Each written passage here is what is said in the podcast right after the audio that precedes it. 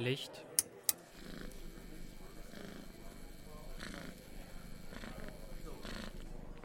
Kamera. Alles auf ihre Plätze. Und Action.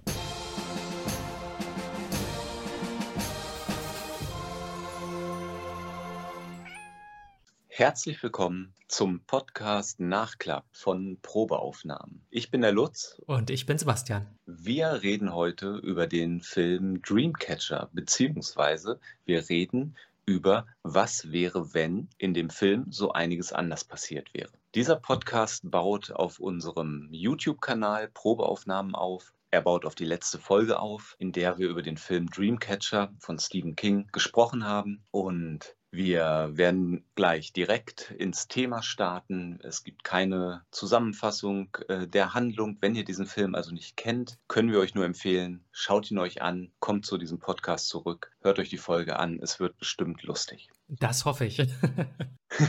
ja, ähm, das ist natürlich jetzt eine schwierige Frage. Was wäre, wenn gerade bei einem Film bei, oder vielleicht sollte ich sagen, eigentlich eine einfache Frage. Wir waren ja der Meinung, der Film hat nicht sein volles Potenzial ausgeschöpft und das kann ja nur bedeuten, man hätte das eine oder andere anders machen können, um ihn aufzupimpen, aufzuwerten und ähm, über seine Möglichkeiten hinauswachsen zu lassen. Ich habe ein bisschen drüber nachgedacht, ob zum Beispiel ein anderes Setting ähm, das Richtige gewesen wäre.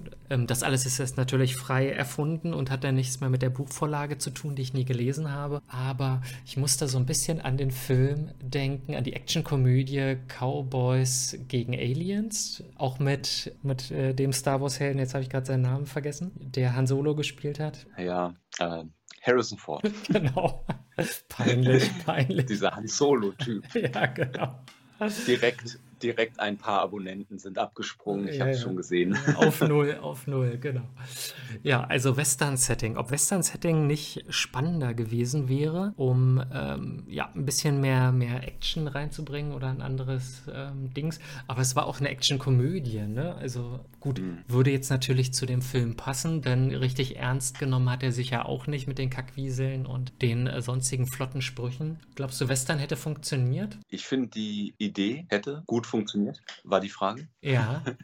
Okay, ich bin von der Idee äh, jetzt ein bisschen überrascht. Ich habe mir natürlich auch Gedanken gemacht und habe schon überlegt, ob wir wohl ähm, auf dieselben Sachen kommen. Ich kenne auch das Buch nicht und äh, habe natürlich ein paar Sachen hier schon mal vorliegen, aber kommen wir erstmal zurück zu der Western-Idee. Gerade der, der Endkampf in Dreamcatcher zwischen dem Alien Duddits und dem Alien Mr. Grey ist ja schon so eine Art Duell. Mhm. Die Freunde äh, stehen nebenan und haben da nicht mehr so wirklich viel zu tun. Auch das Militär, das vorher großartig eingeführt wurde und gepusht wurde, ist aus dem, aus dem, aus dem Endkampf raus. Und insofern so eine Art Duell bei äh, um 12 Uhr mittags. Mr. Grey wird von der Sonne geblendet und dadurch kann Duddits ihn mit seinem Stachel erstechen. Genau. Warum nicht? Und am Ende zieht er sich das Cape zur Seite und darunter ist eine Eisenplatte von einem alten Ofen. genau. genau. Sehr gut. Auf die Idee bin ich gar nicht gekommen, dass wir am Ende ja eigentlich eine Duellsituation haben. Das passt natürlich wie Arsche auf Eimer. Was natürlich hätte dann noch umgeschrieben werden müssen, ist die eigentliche Bedrohungslage, nämlich die Angst davor, dass Mr. Grey die Wasserversorgung kontaminiert. Ähm, in dem Fall im Film oder in dem Buch wahrscheinlich auch, ist ja gleich eine ganze Großstadt bedroht, dann von, von der Alienseuche. Ähm, so hätte man es wahrscheinlich auf ein, ja, auf irgendeine Westernstadt, so einen Westernort beschränken müssen, dass da da der, der Brunnen verseucht wird, aber warum nicht? Dann bleibt es spannend. Gibt, gibt dann eben noch Optionen für eine Fortsetzung. Die nächste Stadt verseuchen. Ganz genau. Und in dem Zusammenhang habe ich auch darüber nachgedacht, dieses Militär. Das mhm. ist uns ja irgendwie ein Dorn im Auge gewesen. Richtig. Aber es ist ja schon notwendig, um die Pandemiesituation unter Kontrolle zu halten. Das heißt, wenn man das Militär, diesen ganzen, diese äh, Special Force entfernt, würden sich die außerirdischen Parasiten problemlos verbreiten. Also könnte man doch überlegen, vielleicht muss es ja nicht gerade so eine Pandemiesituation sein. Vielleicht ist es nur ein Alien, das sich ähm, ganz altmodisch unter die Leute mischen will, um unbekannt da zu leben und vielleicht die Invasion vorzubereiten oder so etwas. Hm. Und dann hätte man in so einem Western-Setting, wo die ganze moderne Wasserversorgung nicht gegeben ist, äh, natürlich dieses Problem auch gelöst. Hm. Ja, dieses im äh, Zaum halten, in Schach halten, wäre natürlich im Western-Setting auch kein Problem, denn das ist ja alles immer sehr staubig und, und wüstenartig, äh, sodass ähm, damit vielleicht dem äh, der, der Handlungsspielraum, der Bewegungsfreiraum der Aliens ja auch stark eingegrenzt wird und sie sich eben vielleicht auch nur auf so eine Kleinstadt, auf so eine Western-Kleinstadt mhm. konzentrieren können. Und weil alles andere ist nur ähm, öde Leere oder Ödland und wäre dann eben zu weit weg. Ich meine, wenn man so weit ist, dann kann man sich ja fast auch schon ein Mad Max-Szenario vorstellen, in dem das vielleicht genauso funktionieren würde und Aliens versuchen, die letzten Reste der Menschheit ähm, auszulöschen und die stemmen sich dann eben dagegen mit einem Propheten, der ihnen, ein Heiland, der ihnen geboren wurde und sie mit extra Fähigkeiten versorgt hat. Die Heiland-Geschichte ja. ist ja, die kennt man ja seit 2000 Jahren. Ja. die ist ja ein gut alter Hut sozusagen. Ist ja gut abgehangen, genau. Tausendfach erzählt. Ja. Richtig. Ja, ja, also dass sich da diese die Freunde gegen die Alien-Invasion stemmen, das hat man im Film ja im Grunde auch, aber das wird so ein bisschen überschattet eben vom Militär und dass die Soldaten da halt auch großen Teil dazu beitragen, dass sich das Ganze nicht ausbreitet. Und du darfst nicht vergessen, wie natürlich dieser Freundeskreis dezimiert wird. Ne? Zwei davon sterben, einer ist besessen, es bleibt ja quasi nur noch einer übrig, der handlungsfähig ist oder anderthalb, ja. weil so ein bisschen derjenige, der besessen Besessenes noch aus dem Unterbewusstsein agieren kann. Ähm, so sind das natürlich irgendwie auch Bauernopfer oder ähnliches. Da muss man halt so ein paar Statisten in so einen Film einführen, die, die zumindest ein bisschen Sympathie auf sich ziehen, aber die man über die Klinge springen lassen kann. Und dann ist man zack bei, bei den X-Men. Ja.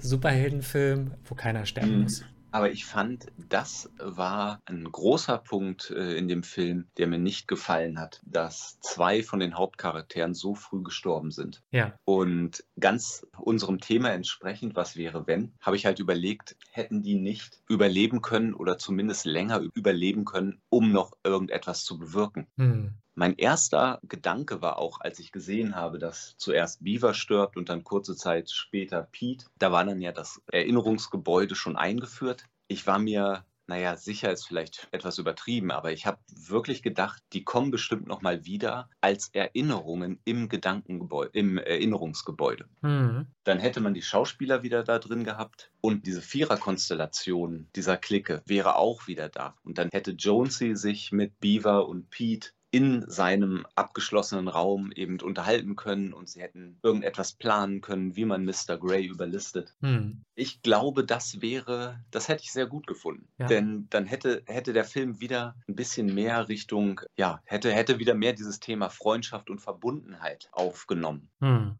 Und wir haben ja, ich weiß jetzt gar nicht, ob wir es im Stream angesprochen haben, aber wir haben uns auf jeden Fall auch so mal über den Titel unterhalten, Dreamcatcher. Und dann wird im Film gesagt, Duddits war unser Dreamcatcher, mhm. was irgendwie implizierte, dass Duddits irgendetwas getan hat, dass schlechte Dinge von den Vieren abgehalten wurden, wie so ein Dreamcatcher eben böse Träume fängt, sodass man ruhig schlafen kann. Aber das ist ja offensichtlich nicht passiert, denn die Leben dieser vier sind alle alles andere als besonders toll. Und jetzt habe ich nochmal gelesen und ich glaube, ich habe es auch, ich habe auch Stephen King das sagen hören in einem Interview. Dieser Dreamcatcher steht eigentlich auch dafür, dass diese, wie diese vier Freunde und Duddits miteinander verbunden sind. Hm. Und dadurch, dass zwei wichtige Charaktere, zwei dieser Freunde, so früh sterben, ist dieses, dieses äh, Bild irgendwie gestört und nicht mehr, ja, es funktioniert nicht mehr so richtig. Oder? Aber das kommt aber in dem Film überhaupt nicht rüber. Hm wenn man Beaver und Pete länger hätte überleben lassen und vielleicht erst im, im Endkampf, wenn die dann erst gestorben wären, dann hätte man da so eine Szene draus machen können, dass es ganz gut aussieht für die vier und Duddits, wenn sie gegen Mr. Grey kämpfen und dann bringt Mr. Grey zwei von denen um und dann scheint sich das Blatt zu wenden, aber irgendwie können sie es halt abwenden und dann Mr. Grey doch noch umbringen. Hm. Vielleicht auch mit der Hilfe der Erinnerungen an Beaver und Pete, was so ein bisschen in die Richtung geht, niemand stirbt so richtig, solange man sich an ihn erinnert. Mhm. ja, das, das war so meine Vorstellung, was man hätte anders machen können, ohne großartig viel am Plot zu ändern. Ja, oder der Star Wars-Move am Ende, ne? Äh, dass sie nochmal als geisterhafte Erscheinung äh, bei der Siegesfeier dabei sind. Ja.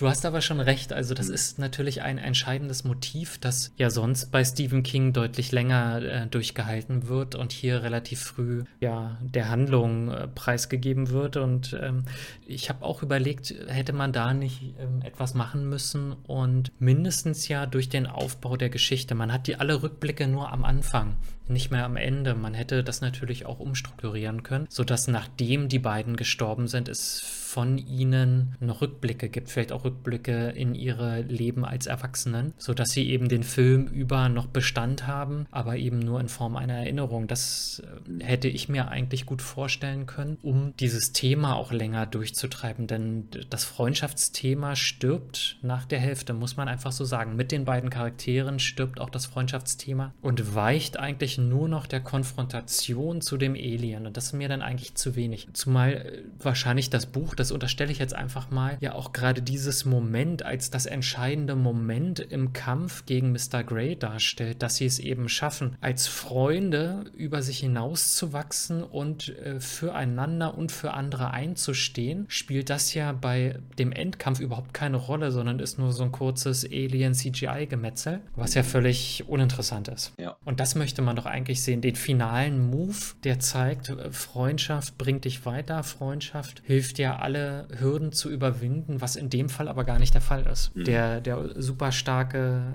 äh, Helden-Alien kämpft den Kampf alleine und es ist irrelevant, außer dass sie am Ende nochmal auf diesen Wurm treten, auf, auf den ja. Wurm und die, dafür brauchen sie die Superheldenkräfte nicht. Ne? Das ist das, was dann irgendwie so enttäuscht. Irgendwie, weiß ja. ich auch nicht. Auf der anderen Seite muss ich ja sagen, haben wir den Film ja trotzdem gerne gesehen, ähm, sodass ich mich dann schon gefragt habe, was sind denn die positiven Dinge, die, die auf jeden Fall bleiben müssten, die man vielleicht sogar verstärken müsste. Ja, was sind die positiven Sachen? Also ich muss dabei wirklich an die erste Hälfte des Films denken. Das Freundschaftsmotiv haben wir jetzt gerade schon viel drüber gesprochen. Und weil du das Setting vorhin verändert hast, muss ich auch nochmal mich für das Setting im Film aussprechen. Ich finde diese Schneelandschaft hm. irgendwo in Maine unheimlich passend für den Film. Ich kann gar nicht genau sagen, wieso. Vielleicht liegt es auch daran, dass eben, wenn man sich vorstellt, mit ein paar Freunden in so einer Winterhütte zu sein, man ähm, ist im Warmen und äh, trinkt zusammen und äh, ja, verbringt halt einen schönen Abend und draußen ist es kalt. Hm. Man kann das aus, aus sicherer Entfernung sozusagen, kann man das Schneegestöber genießen. Das ist einfach, ja, schön.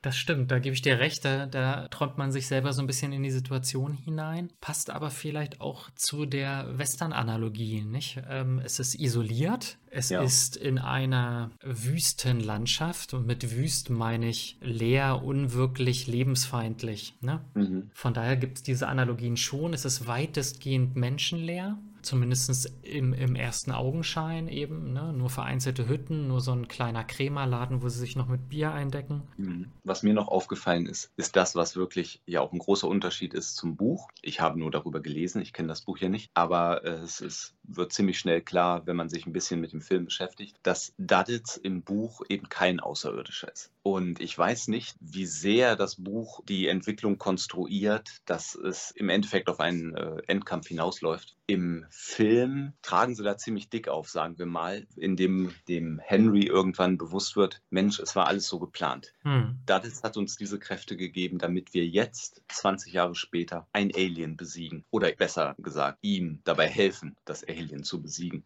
Und das ist etwas, was ich stark konstruiert fand. Das hat mich so ein bisschen rausgerissen. Warum nicht einfach eine Geschichte erzählen, in der ein paar Freunde einem ja, behinderten Kind helfen, das von Älteren verprügelt wird? In einer Welt, in der es Aliens gibt und Telepathie, nehmen wir das jetzt einfach mal so hin, dass dieses Kind halt besondere Fähigkeiten hat und als Dank lässt es die anderen an diesen Fähigkeiten eben teilhaben. Mhm. Und das ist in der Vergangenheit passiert und Daditz lebt in der Erinnerung weiter, aber wir wissen nicht, was mit ihm pass weiter passiert. Aber diese vier Freunde sind dann eben durch Zufall in dieser Hütte, wo dann irgendwann das Alien-Raumschiff abgestürzt ist und so kommen sie in, werden sie in diese Sache verwickelt. Mhm. Und Daditz ist jemand, den wir nur im Gedankengebäude, äh, wieso sage ich immer Gedankengebäude? Erinnerungsgebäude heißt es, oder? Ich glaube ja. Mhm. Ja den wir nur da kennenlernen, immer wenn zum Beispiel Jonesy eine eine Akte aus seinen Kisten holt, äh, aus einer Kiste, auf der Duddit steht. Dann gibt es eine kleine Rückblende und wir erfahren ein bisschen mehr über ihn. Hm. Und vielleicht auch so eine kleine melancholische Note, dass sie halt jetzt einfach nicht mehr wissen, was aus Duddits geworden ist, obwohl sie ja diese Verbindung mit ihm hatten. Aber das wäre vielleicht für einen Film zu vage. Also jedenfalls ein Film, der ja auch vorhat, ein großes Publikum alle Stephen King-Fans anzusprechen. Zeigt auch so ein bisschen die Vergänglichkeit von Freundschaft, hm. Äh, obwohl, das ist falsch formuliert, natürlich nicht die Vergänglichkeit von Freundschaft, aber dass sich eben Freunde auseinanderleben, man sich vielleicht auch nie wieder sieht, aber die Erinnerungen sind da und das ist das Besondere, von dem man immer noch zehren kann. Ja, aber den Gedanken finde ich nicht schlecht. Das war ja schon mal erfolgreich in der Bibel, äh, in den Evangelien und warum soll das nicht hier auch erfolgreich sein, dass man quasi eine Geschichte erzählt hin auf ein bestimmtes Ereignis Ereignis und dass ja ein Heiland auftritt, der aber am Ende ja nicht alle Schlachten zu schlagen hat, sondern seinen sein, sein Jüngern etwas hinterlässt, mhm. was sie nutzen können. Bei dem einen ist es der Glaube an Gott und die religiöse Vorstellung, bei dem anderen sind es telepathische Fähigkeiten, nutzen kann, um damit voranzukommen und dann natürlich rückblenden, um zu zeigen, was hat er denn für Lehren vermittelt auf seine eigenwillige Art und Weise als mhm. geistig Behinderter. Also das, die Vorstellung hätte mir definitiv besser gefallen, als ihn denn zu einem Alien zu erklären. Zumal ich ja gerade das interessant finde, dass man nicht sagt, am Anfang, es hat was Magisches mit der Telepathie und am Ende ist es nur Sci-Fi gewesen, mhm. sondern dass es so etwas ist wie Magie gegen Sci-Fi. Ja, mhm. dass ähm, ein magisches, irdisches Wesen seine Jünger mit, mit Fähigkeiten ausstattet, die später diese Fähigkeiten nutzen gegen eine ganz reale Alien-Bedrohung. Einfach Magie als etwas, was bei uns vorkommt und dann ja die Aliens von außen. Aber gut, so ist die Geschichte nur nicht erzählt worden. Aber gefallen hätte sie mir sehr wohl. Ja. Was mir auch sehr gut gefallen hätte, ich hatte ja schon gesagt zu dem Film, ich fand die Vorstellung von dem Erinnerungsgebäude gut. Mhm. Aber die hätte noch besser sein können. Die hätte noch besser sein können, indem man gezeigt hätte, wie bei den anderen Charakteren das Erinnerungsgebäude aussieht. Wir haben es jetzt nur von einem Charakter gesehen, bei dem es irgendwie ein Keller-bibliotheksartiger Schacht ist mit, mit einem runden Gang. Aber wie, wie hätte das in, in den Köpfen der anderen ausgesehen? Hätte da die Bibliothek anders ausgesehen? Hätten die anders, wären die anders mit den Akten umgegangen, weil sie andere Charaktere sind? Das hätte ich nochmal mhm. spannend gefunden, sich das vorzustellen und dann auch zu illustrieren. Ne? Man mhm. gibt ja als Film, gibt mir eine gewisse Vorstellung auch immer vor, überlässt eben nicht alles der Fantasie. So haben wir immer nur das eine Ding gesehen, was ja fast sowas ist wie so ein Hausmeisterkeller. So ein mhm. äh, runder, ja. tiefer Schacht, ähm, der zwar ein wackeliges Geländer hat und ein paar Räume, aber ansonsten nicht unbedingt einladend gewirkt hat. Ja, so ein altes Archiv. Mhm. Und das hätte man, um die Charaktere noch ein bisschen mehr herauszustellen, auszuarbeiten, wäre das wirklich, glaube ich, eine sehr gute Idee gewesen. Ich könnte mir das gut vorstellen, dass am Anfang, wenn sie in dieser Winterhütte sind und am Tisch sitzen und Geschichten erzählen, dass man dann kurze Rückblenden hat, die beginnen im Gedanken, im Gedanken, im Erinnerungsgebäude des jeweiligen Charakters. Das wäre auch besser gewesen als diese seltsame Erklärgeschichte. Ich erinnere mich nicht ans Erinnerungsgebäude, was war das nochmal, sondern ja. eher zu sagen, wie sehen bei euch die Erinnerungen aus, ne? Ja. Oder wie geht ihr mit euren Erinnerungen um? Und dann mhm. erzählt jeder auf seine eigene Art und Weise, wie das bei ihm aussieht. Mhm. Ja, wir wollen uns ja heute ein bisschen kürzer fassen. Sind wir da schon in dem Bereich? Könnte sein, ne? Ich habe nicht wirklich auf die Uhr geguckt, aber ich glaube, wir sind bei ungefähr einer halben Stunde. Mhm. Dann würde ich sagen, wenn du keine Punkte mehr hast, sollten wir äh, es nicht künstlich hinauszögern. Äh, natürlich habe ich noch jede Menge Punkte, mhm. aber. Die heben wir uns fürs, äh, fürs Winterspecial, fürs Weihnachtsspecial auf. Ja, das können wir. Außerdem können wir unseren Zuhörern nochmal einen, einen kleinen Gedankenanstoß mit auf den Weg geben. Das war nämlich ein Punkt bei mir noch. Rick McCarthy. Falls ihr euch nicht erinnern könnt, das ist der, der als erstes von den Kackwieseln befallen wurde. Jedenfalls der erste, wo wir ganz deutlich sehen, was das bedeutet. Der Jäger, der aufgenommen wird und der sich dann ins Badezimmer zurückzieht, der steht ja in einem Zusammenhang, Zusammenhang mit der Frau, weshalb die anderen beiden den Unfall haben, die da eingeschneit ist und auch offensichtlich infiziert ist. Und sie sagt, ich muss Rick finden. Daraus wird natürlich nichts mehr. Und das war aber ein Gedanke, den ich hatte beim ersten Mal gucken. Ich, also ich habe immer erwartet, dass daraus noch irgendetwas kommt. Was wäre wohl passiert, wenn sie und Rick zusammengetroffen wären? Vielleicht wollte sie die, ihn einfach nur finden, weil er eben ihr Freund ist oder ein guter Bekannter. Vielleicht hatte das aber auch was mit den Aliens zu tun, von denen die beiden besessen waren. Und deswegen mussten die sich wieder treffen. Uh. Warum? Wer weiß. Das gibt dir jede Menge Spielraum zur Spekulation, ja. Genau. Alles klar. Dann, wenn du nicht noch einen Punkt hinterher schieben möchtest, würde nee, ich sagen. Das war's für heute. Beenden wir das Ganze. Schön, dass ihr zugehört habt. Und wenn ihr unseren YouTube-Kanal Probeaufnahmen noch nicht kennt, dann sucht ihn euch mal raus. Schaut euch ein paar Videos an. Den nächsten Livestream werden wir im September machen, höchstwahrscheinlich Anfang September oder Mitte September. Jetzt ist schon Ende August, deswegen wahrscheinlich eher Mitte September. Ja, und wir machen diesen Livestream auf jeden Fall Freitagabend 19 Uhr. Genau. Gut, dann hoffentlich bis zum nächsten Mal bei Nachklapp oder beim Livestream auf Probeaufnahmen. Bleibt uns gewogen. Macht's gut. Tschüss.